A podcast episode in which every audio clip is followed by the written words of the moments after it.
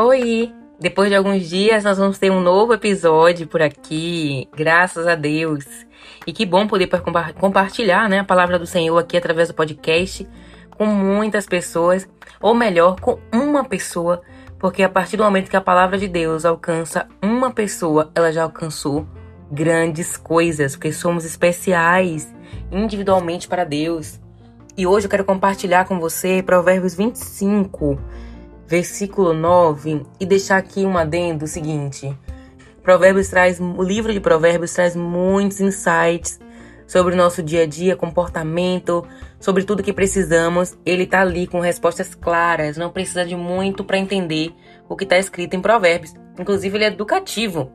Hoje, no versículo 9, nós vamos entender algo que é muito importante na nossa vida social. Né? O versículo diz: procure resolver sua causa diretamente com o seu próximo e não revele o segredo de outra pessoa.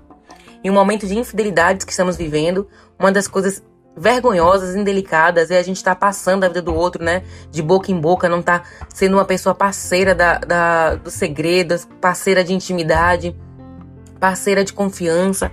E Provérbios 9 nos ensina, né, que a gente tem que saber resolver também nossos problemas e não ficar aí gargarejando eles à torta e direita para outras pessoas. Nós precisamos sim ter um comportamento educado de ir até alguém que nós temos alguma pendência para tentar resolver com elas, ao invés de estar tá ali é, passando isso em rádio e não concluindo aquilo que é necessário. E um ponto também importante nesse versículo diz que, que não devemos estar ali espalhando o segredo, né? E às vezes a gente usa isso como artimanha de vingança, compartilhar o segredo de outra pessoa. Que não sejamos essa pessoa que faz isso, que sai levando aos ventos aquilo que alguém nos confiou. Então que a gente possa mesmo meditar e refletir rapidamente.